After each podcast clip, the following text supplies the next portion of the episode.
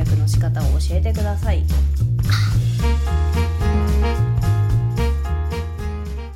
さて年末ですね。2021年も頑張って生存戦略してきた皆さんお疲れ様です。今日はゆるりと物事を見るときにどういう知覚の仕方で楽しんでいるっていうお話をしていきたいと思います。生きづらい系の皆さんこんばんは。てんてこまいです。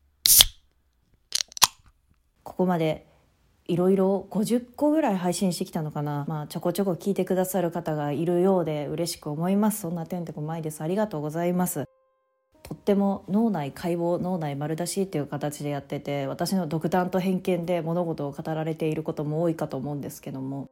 その軸を築きながら気づいたことがあって、まあ、そういうのをねゆっくりカヌレと温かいお茶をハーブティーをたしなみながら今日は話していきますよ。飲みますね。今日のハーブティーは桃をベースとしたハーブティーでどこで買ったのかなこれ。カルディだったかな？カルディで買ったと思います。すごい適当で申し訳ない。一時ねカフェインレスにハマっていた時代があってなんでかっていうとカフェイン立ちをしたかったのね。コーヒーを毎日5杯ぐらい飲む人間だったんだけどもこれはあかんわと思い私アトピー性皮膚炎っていうボロボロになっちゃう皮膚病みたいなのも持っているからなんか関係あるよなおそらくと思いちょっとずつね人体実験じゃないけども 自分のね体に取り入れるものを見直そうと思いねカフェイン立ちを敷いたんですよ。おかげでなのかねカフェインを飲むとお腹が痛くなるようになってしまってこれは体質の変化なのかこう自分の体も老いていってるので20代とはいえど、ね、10代の時の体のようには思うようには動きませんよつってもね 10代の頃もなんか貧弱で疲れた外行きたくねみたいな ひねくれた感じで生活していたからそんなね体力の変化とかは衰えとかは感じないんだけどもお腹についたまとわりついたお肉がなかなか落ちないよっていうのを先輩方から聞いていてすごいねあの細いだけが美しいってわけじゃないんだけども人間って一人一人理想とする体型っていうものがあるとしてその自分の理想の中にマッチングした方がいらっしゃってその人の話とか聞いていたら意外とね洋服で見えてないだけでねなかなか取れづらいのよ。普段やっている運動とかをねやっていても本当無理だよみたいなことを言ってたんだけども私も20代中盤そして後半と差し掛かる今もうそれをね実体験しておりますよ。本当にね同じ運動量で増やしてもね無理なのだから今までは食べるのが本当に好きで食心って言われるぐらいこう食欲がね多分人間の三大欲求ってあると思うけどもあいや嘘だな私睡眠欲がすごいのでまあ第2位ぐらいに食欲がやってくるんだけども食べて運動して痩せようみたいな感覚だったのね。うん、でもこう食生活とやっぱりプラスアルファで見直していかなくちゃいけないのだと思い、ね、でも食べるのあんまり諦めたくないんだけどそう今日食べているカヌレもねダニエルっていうところのカヌレなんだけども大阪駅の JR 大阪駅、まあ、梅田駅でもいいんだけどルクアっていう商業施設があってそこの中にね販売しているものを購入してきたんだよ。本店は兵庫県にあるんだけどそこの運んできているのかお店もね3畳ぐらいがすごい小さいお店で路面店みたいな形にルクアの中で入ってるんだけどさ私が買いに行った時も感染症だからっていう影響もあると思うんだけどすっごい列で入場制限みたいのがかかってたのね。でもう面倒くさいやと思いで用事をちょっと済ました後にもう一回覗きに行ったらもう3種類しか売ってなくてスタンダードなものと砂糖がかかっているものとお芋が入っているもの。あ他のもの食べたかったのになとか思いつつまあでも普通のも美味しいかと思い買ってきましたよ。そう。今日はだから大好きなカヌレと大好きなお茶で進めております。今日はカルディだったかのハーブティーで言ってるんだけどもそうカフェインレスの話をした時にこの商品紹介したいなと思ってて忘れてたんだけどさルピシアってとこから出ている白桃のねカフェインレスがすごい好きでこう一時ハマってましたね。最近なくなっちゃったのでまた買い出しをするかネットでポチってするかまあ買わないといけないなと思いまた新しいこの間楽天スーパーセールだった時にねお茶を買ったのでそれを開けるのをワクワクしています。そんな年末でございます。そうでねもうふざけんなよって思うことがあってさ私パートナー配偶者がいるんだけどカヌレを買っていってすごいカヌレ好きなのね。で東京駅にしかないカヌレ東京駅にしかというかこのところにしかないよねっていうカヌレとかがあったりするじゃん。だからパートナーがこう仕事でそっち方面に行く時とかにちょっと買ってきてよって言ったらなんでそんなボトルのキャップみたいなのが美味しいと思うわけ？俺は分からんみたいな感じで言われて。ボトルの何がうまいかわからんって言われて いや形だけじゃんって思って。彼はねカヌレをボトルのキャップにしか見えないらしくてもう私もねもう今目の前にしてるけどボトルのキャップにしか見えんくなってきたわ。どうしよう。洗脳されてしまった。美味しいのに食べればいいじゃんって言ったらケーキなのかパンなのかよくわからん立ち位置が美味しいと思えんと言われて「サイですか？サイでございますか?」って言って551の肉まんを差し出したらすごい嬉しがっていたので。ちょろいなって思いましたね。ちょろって思いながら551の肉まんを差し上げました彼に。私もバクバク食べたけど。美味しいよね。そう551の肉まんさいっつも迷うんだよね。2個入りにするか4個入りにするか。もうもはや6個入りにして冷凍して朝ごはんとかにするのもありだなとか思ったりだとか、まあ、結局2人暮らしなので4個入りにするんですけども。いやはやね。そうお笑いの祭典って言われる m 1グランプリが終わり私実は m 1グランプリがやる前日に漫劇漫才劇場大阪にあるところへ行ってユリアン・レトリーバーの単独ライブを見てきたんですね。最近セブンルールでもユリアン出てたよね。ユリアンって一言で表すならばエンパワーメントできるエンパワーメントしてくれるような女芸人さんだなと思ってて彼女「ザ・ w でも優勝してるし r 1グランプリでも優勝してるし NSC 在学中にはこう1位首席で卒業したみたいな話をしていて漫才が好きな人とかコントが好きな人とかピン芸人が好きな人とかそれぞれいるんだけどもなんかその人の軸によって、まあ、評価軸っていうのは異なってくるからこう物事の好き嫌いでね物事を分けるのってあんまり美しくないなって私は思うの。私は最初お笑い好きになったのってコントからスタートしてるのね。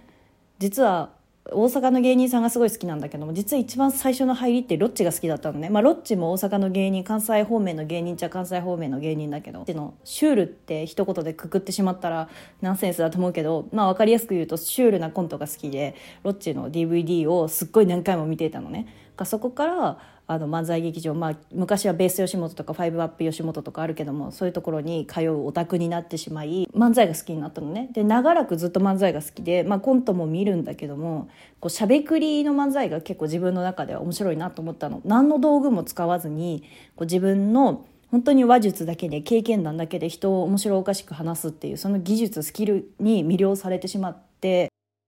まあコントでもそうなんだけども自分の知識を試されているようなお笑いとかもあったりするじゃん。あなたはこの知識知ってますか？みたいな。まあ、ラーメンズとかそっちの方のカテゴリーにされるのかな。サブカル系って言われる人たちはラーメンズ取ってきてると思うんだけど、メディアとかマスメディアっていうのは、あそういう人が好きとか嫌いとかの次元の話じゃなくて一発屋って言われるゲッツとかなんでだろうとかそういうキャッチーな言葉で人気になっていく人が多かったのね。いわゆるピン芸人さんが一つの芸で一発屋として終わっていくみたいな形で。まあでもユリアンって一発屋ではないじゃん。落ち着いていきやとかこう分かりやすい思い出しやすいフレーズっていうのを持ち合わせているけども彼女って感染症の影響でなのかここ2年間自粛モードが続いたからお尻のストレッチにすごいハマって自宅にもこう完備するようになってジムみたいなミニジムみたいな自宅のジムを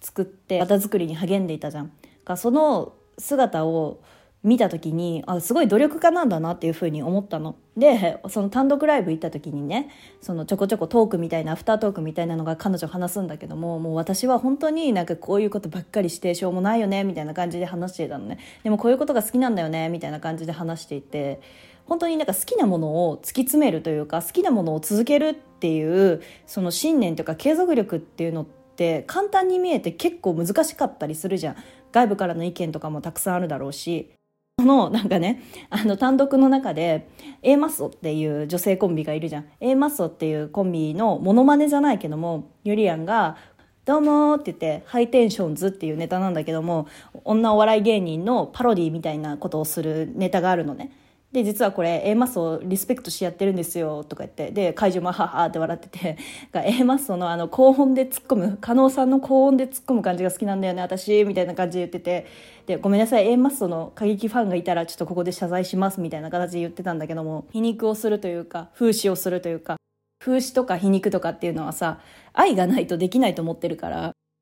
愛があって A マッソとのこう仲みたいな YouTube とかでもさやり取りみたいなのがあってさコメディとして私たちにあははって笑わせてくれるようなことを配信してくださったりしてるけどもお互いの関係性があって成り立つものをねあの単独でも入れたりしてたからあ 面白いなとか思ってあと一番は本当に彼女のインタビューで見たのかな。こう痩せた時に外部から痩せて何の意味があるんだとか今までやってきた芸はどうするんだとか言われたことがあるけども自分の体型がふくよかだからってやっているネタもあるかもしれないけども全てそうじゃない。別に私は体型が細かろうが太かろうがやっていけるネタなのでみたいな感じで話していて確かに r 1グランプリで優勝されたネタとか私すごいあの「キヨお前何やってんだ」みたいなこうパワハラをモチーフとするネタがあるんだけどあれ結構好きでしょうもないことをどんどんどんどん繰り広げられていくようながそのネタの中で外見とか関係ないじゃん。だから確かにユリアン・レトリーバーがやっているネタって確かに外見を表してるようなネタもあるかもしれないけども全てがそうじゃない。だから彼女の強みって探求していったりだとか何かを生み出した時にこうしつこくやっていくっていうところが本当にエンパワーメントされるなと思ったのね。あとはキールズのアンバサダーっていうのをやっていてキールズって化粧品ブランドなんだけども海外の外資の。キールズってもともとメンズのアイテムとかも販売されていたから多様性とか性だけがコスメアイテム使うんだよねみたいなブランドじゃなくて、まあ、スキンケアブランドなんだけどもここでゆりやんレトリィバァを採用したのってすごいなっていうふうに思ってて私が。自分もねキールズ結構愛用しているアイテムがあったりするから好きだなっていうふうに思うんですよね。なんかゲイ自体とか彼女のイデンティティとか個性とかっていうのがめちゃくちゃ推したいとかそういうなんだろうね 失礼な言い方になっちゃうけどすごいいい人だなとか思うんだけどもかそれよりもその存在自体があ自分もなんか好きなこと突き詰めていいんだとか頑張っていたら何か好きなことが見つかるかもしれないとかかそういう空気感が好きかなっていうふうに思いましたね。今まで漫才劇場とかで出てくる一部分でしか見たことがなかったし単独へ行こうとか思ったりしなかったのね結構テレビでもご活躍されているからテレビでネタが見れればいいやとか単独行くって結構めちゃくちゃ好きってっていう気持ちがないといかなくない？なんとなく行ったんだけどもああよかったなっていう気持ちでしたね。こうファン層とかどういう方がいらっしゃるんだろうとか見ていたら結構幅広くて年齢が上の方もうおじさんって言われる方からもう小学生みたいな子もお母さんと一緒に来ていたりだとかしたし若いお姉さんみたいな感じの人もいたし若い男性もいたし本当に幅広い年齢層から愛される芸人さんっているのかって思って。珍しいよね。漫劇漫才劇場って偏見なんだけども結構若い女性のファンが多いかなっていう印象だったのね。まあ実際やられているイベントとかも明らかにま女性向けだよねみたいなイベントもあったりするのでその漫才劇場がいろんな年齢層がこう座って着席しているっていうのが本当にたくさんの人に愛されてるんだユリアンっていうふうに思いました。そんな年末でしたね。そう。M 1グランプリねそういろいろ話したいことはあるけど m 1グランプリはこうねまたねもう私の配偶者本当にどうどうかしてるんだけど 原石発掘バラエティーだからみたいなことを言いながら、まあ、見てたんだけど一緒に。もうそんなこと言うなよ。彼はロングコートダディを応援していたみたいで、まあ、残念でしたね。面白かったけどねあの肉うどんって。めっちゃ面白かったけどね。あとは真空ジェシカがハンドサイン親指からこう小指まで1本ずつグーの形にしていくっていうことを取り入れたりだとか本当に m 1グランプリも昔に比べてお笑いっていうのはどんどんどんどん変わっていってこう昔のねお笑いをけなすとかじゃなくてこう変わっていく様を見れるのはいいなって思いますね。合わせていかなきゃいけないからね世の中に。SDGs って言葉が5年ぐらい前からどんどん上がってきてメディアでももうだいぶとも浸透した言葉だよね。聞いても「え何あのカラフルなドーナツのマーク」っていう風な形にならずにああなんか何個の目標がある達成目標のものねみたいな感じで認識されるようになったようにうん、当たり前っていうのはお笑いっていう基準も変わっていくわね。小お笑い評論家みたいな人たちいろいろさ SNS とかだったら心ない言葉を言ったりするのよ。ユリアン・レトリバーの単独の時にユリアンも言ってたけどもすごい心ない言葉書いてあったけども「ザ・ w の話とかでね年末にお笑い番組であったじゃん。私はでもこう思うなみたいな感じで言ってて多方面にも結構気を使えるというかあのコーナーの時にメールがあってこう何個かキーワードが書いてあってそのキーワードを選んでネタをこう考えていくみたいなコーナーがあったんだけどもそこで「おっさん」って書いてあったんだけども「おっさん」とか言っちゃいけないよねみたいな「うんおっちゃん?」とか言って言ってたからそう言葉も一つ一つこう気を使っている姿とかだからまあ愛されるんだろうなこの年齢層たくさんの年齢層にっていうふうに思ったりしましたね。お笑いを見ていて思ったのは、まあ、自称評論家みたいな格好付きの人もいたりするけども物事を好きになる時ってどういう基準で好きになりますか？2つあると思っていて今日はその話したかったの結構前話が前段階が長すぎたね。人間って対象物オブジェクトがあった時にその情報を自分の過去の経験とか知識とかからをこう推測したり考察する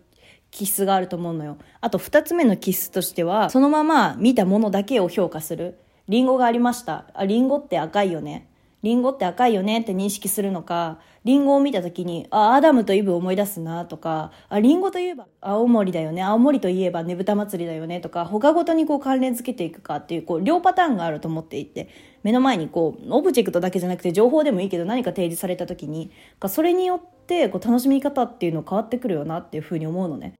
私すっごい疲れている時とかお笑いハマったのって本当にもうなんか人生に疲労疲弊してもう疲れたみたいな時期だったんだけども10代の頃にもう生きるのクソだりーみたいな時だったのね。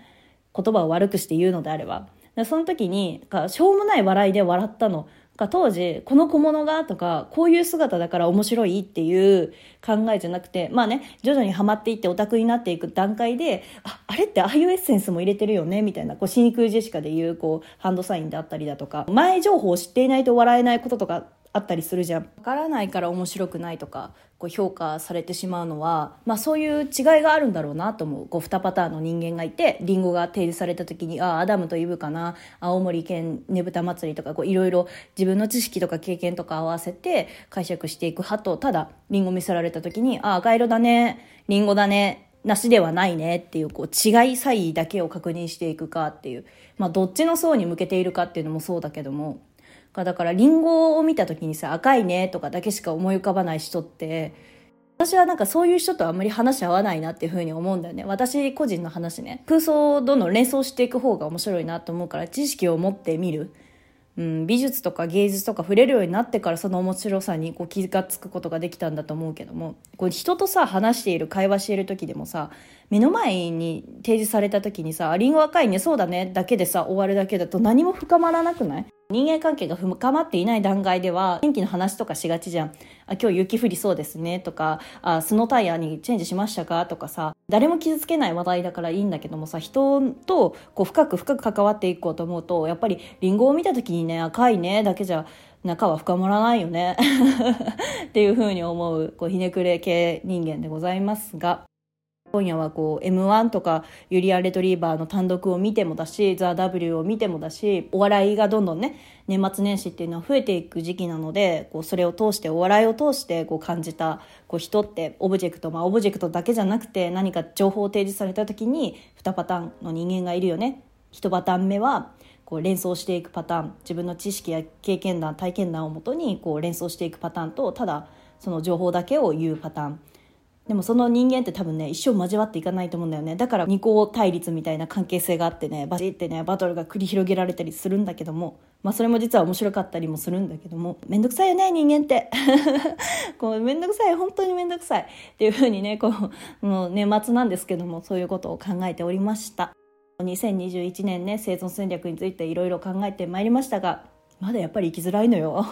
根本的に変わってないから、まあ、こうねひん曲がった性格をどうにかするのが一番いいんだろうけどもそういう装置は存在していないのでそうね。2022年もぜひよかったら一緒に生存戦略を考えていきましょうね。はい。最後にねもうだいぶぬるくなってしまったなここまで話していたら。ちょっとお茶最後に飲みますが。